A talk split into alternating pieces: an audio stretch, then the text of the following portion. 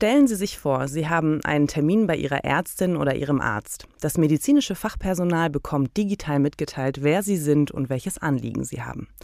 Nach der Untersuchung bekommen Sie Ihre Krankschreibung, Ihr Rezept oder eine Auswahl der Apotheken auf dem Smartphone angezeigt, bei denen Sie das Rezept einlösen können.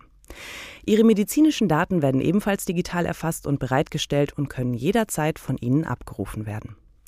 Wenn Sie jetzt sagen, klingt gut, aber ist doch alles noch Zukunftsmusik, liegen Sie nur teilweise richtig. Rein technisch ist Deutschland nämlich durchaus in der Lage, dieses Szenario Realität werden zu lassen. Dass es mit der Umsetzung bisher nur schleppend vorangeht, hängt zum einen mit den vielen Regularien zusammen, die wir in Deutschland haben, und zum anderen damit, dass digitale Anwendungen oft nur für sich allein gedacht werden, statt als Teil eines großen Ganzen. Das sagt zumindest mein heutiger Gast.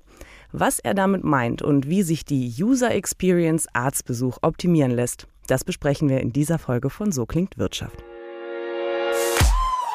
So klingt Wirtschaft. Zukunftsthemen für Unternehmen. Der Business Talk der Solutions bei Handelsblatt Media Group. Mein Name ist Jana Samsonova und bei mir begrüße ich Markus Linnemann, Vice President eHealth beim IT-Sicherheitsdienstleister Seconet. Herzlich willkommen. Ja, vielen Dank für die Einladung, Frau Samsonova. Ich freue mich, dass ich hier sein kann. Herr Linnemann, wenn Sie dieser Tage zum Arzt oder zur Ärztin gehen, wie ist da so Ihre User Experience?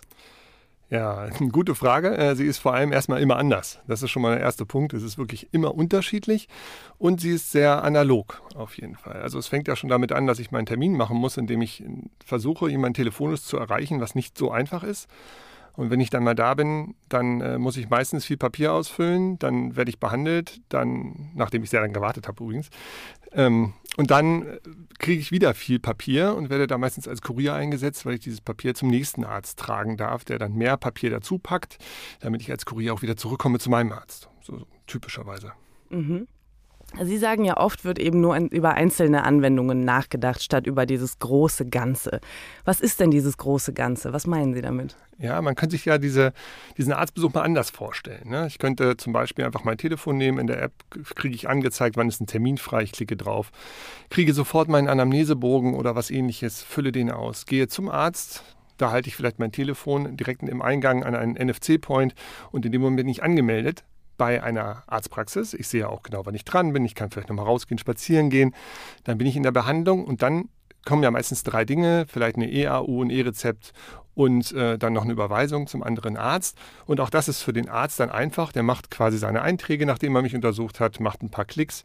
Und wenn ich wieder rausgehe aus der Praxis, komme ich wieder am NFC-Point vorbei und mein Telefon sagt mir, möchtest du alle Daten in die Akte schreiben? Möchtest du jetzt eine Anzeige haben, welche Apotheke dein Medikament verfügbar hat, welcher Arzt verfügbar ist für die Weiterleitung und sollen wir bitte die EAU verschicken?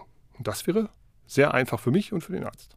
Ja, in der Theorie klingt das jetzt erstmal sehr gut, aber wenn wir jetzt richtig konkret werden, wie bekommt man es denn hin, dass das überhaupt alles so funktioniert und diese einzelnen Anwendungen sich sinnvoll miteinander verbinden?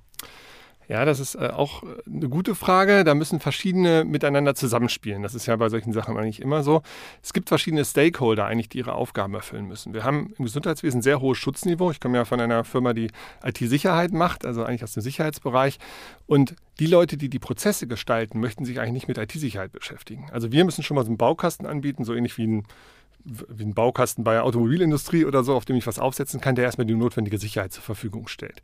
Damit die, die die Prozesse gestalten, in der Lage sind, einen ordentlichen Prozess auszuprägen ja, und zu sagen, so läuft das. Und das können sie wiederum nur, wenn sie mit den Anwendern der Prozesse zusammenarbeiten, die vorher ihre Anforderungen einkippen. Das ist das, was getan werden muss. Und dann wird, wenn man digital denkt, erstmal ein großes Ganzes, wird Anforderungen aufgenommen, dann wird ein Prozess gestaltet, so, und dann wird er eingeführt. Und dann kann man nach und nach, heutzutage arbeitet man ja agil, jedes einzelne Element davon langsam aufgesetzt werden. Das klingt erstmal ziemlich durchdacht und auch sehr gut. Warum ist das denn nicht schon längst passiert? Ja, da sind wir wieder bei den Stakeholdern, warum sowas noch nicht passiert ist.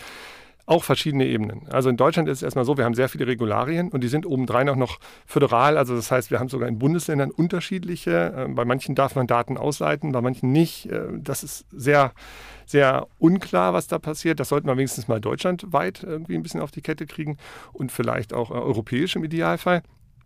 Und das andere Problem besteht darin, dass auch aufgrund dieser Situation auch die Technik sehr protektionistisch ist. Also das heißt, Daten ausleiten aus dem System heutzutage im Gesundheitswesen möchten die Hersteller nicht unbedingt, weil äh, sie ihre Daten für sich behalten wollen. Also da ist die Offenheit noch nicht gegeben. Und dann gibt es noch einen letzten Punkt, natürlich die User, ähm, die auch gerne mal sagen, wir haben es schon immer so gemacht. Und so kommen wir natürlich nicht weiter mit der Aussage. Mhm. Und wenn wir jetzt diese Offenheit ein bisschen vorantreiben wollen, ähm, welche konkreten Vorteile bringt denn so ein gesamtheitlicher digitaler Prozess wie der, über den wir jetzt heute sprechen, für Patientinnen einerseits und andererseits eben für die Ärztinnen?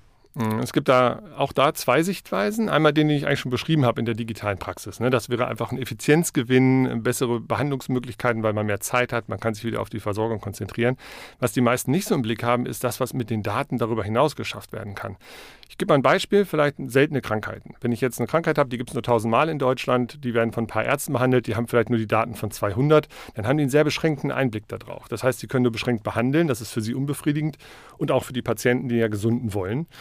Ähm, wenn man das jetzt zum Beispiel europäisch hätte und hätte die Daten von 20.000 Patienten, hätte man eine ganz andere Datenbasis und durch die digitale Verknüpfung können sich natürlich auch die Behandler untereinander austauschen. Das heißt, hier wird wirklich Leben verlängert oder es wird gesundet. Und durch diesen Gesamtprozess müssen wir nicht mehr nur von Krankenprozess reden, sondern wir können auch von einem Gesundheitsprozess reden. Das heißt, wir können begleiten von der Prävention über die Behandlung bis zur Pflege, kann man den ganzen Prozess abbilden und frühzeitig eingreifen an verschiedenen Stellen, ohne dass man immer rumläuft, plötzlich krank wird, umfällt, ins Krankenhaus kommt und dann geht das Drama los, sondern man hat eine durchgehende Behandlung. Mhm. Und nehmen wir jetzt mal an, wir sind jetzt schon einen Schritt weiter und das ist alles bereits Wirklichkeit geworden. Wie schafft man es denn, trotzdem auch diejenigen abzuholen, die, sagen wir mal, kein Smartphone haben oder nicht ganz so digital affin sind? Ich denke da zum Beispiel an ältere Menschen. Mhm. Die Frage ist sehr gut und kommt immer wieder. Und wir haben in Deutschland ein Problem, wir denken sehr schwarz und weiß. Ähm, nehmen wir mal oder nehmen wir es an verschiedenen Beispielen. Also wir gehen immer bei Prozessen grundsätzlich nach drei Methodiken vor. Wir gehen immer nach man darf, man will, man kann. Man will ist dabei immer entscheidend. Will heißt, es heißt, es gibt einen Nutzen. Ich mache etwas, weil ich das möchte. Das ist egal, wie alt man ist. Ja? Also wenn es klar ersichtlich ist, dass das für mich gut ist, mache ich das. Das ist das wichtigste, die wichtigste Triebfeder, die es gibt. Das zweite ist, man darf.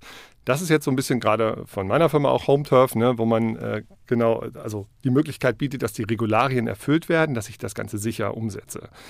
Das ist äh, so der zweite Punkt, der wichtig ist. Und der dritte ist, dass man kann, jetzt kommen wir genau dahin, das heißt, man muss in der Lage sein, den Prozess zu nutzen. Das bedeutet aber nicht, wie viele denken, hier ist jetzt ein Prozess und genau so muss der für alle verwendbar sein. Natürlich ist es okay, wenn ich jetzt das Beispiel von vorhin nehme und ich habe kein Smartphone, dass die Personen, die das nicht sind, ist ein kleiner Prozentteil, einfach noch anrufen, ihren Termin machen und dann zum Desk gehen und dort dann die digitale Eingabe mit der Helferin beispielsweise gemacht wird oder dem Helfer das ist völlig in Ordnung. Also wir können abgestufte Sicherheit haben. Ich gebe noch mal ein Beispiel dazu. Nehmen wir die Steuererklärung. Auch da macht äh, Seconet beispielsweise das Backend für die Sicherheit. Und da ist es so, dass Sie ja einmal, Sie können einfach Ihre Bögen ausdrucken, können die ausfüllen und wegschicken. Sie können sie digital ausfüllen und dann ausdrucken und wegschicken. Sie können sie auch digital wegschicken, müssen sie aber trotzdem noch ausdrucken. Oder Sie nutzen sowas wie einen elektronischen Personalausweis, dann können Sie es komplett digital machen. Also je nachdem, auf welchem Status Sie sind und welchen Stand Sie haben, können Sie dann mehr digital oder weniger digital arbeiten. Okay, jetzt muss ich Ihnen eine Frage stellen, die wahrscheinlich sehr deutsch ist, aber ich stelle sie trotzdem. Ähm, es geht ja schon um sehr sensible Daten, über die wir hier sprechen. Wie lässt sich denn wirklich sicherstellen, dass diese Daten bestmöglich geschützt werden und eben nicht in die falschen Hände geraten? Zum Beispiel, wenn ein Handy jetzt äh, geklaut wird oder so. Ja, ich freue mich außerordentlich über diese Frage, denn ich bin ja IT-Sicherheitsmann. Deswegen ist das eigentlich das Thema, was wir am liebsten behandeln.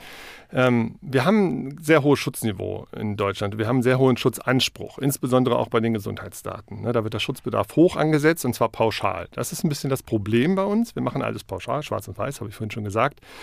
Ähm, Schutzbedarf hoch prinzipiell einzusetzen macht keinen Sinn. Wir brauchen immer einen Schutzbedarf angemessen zum jeweiligen Use Case.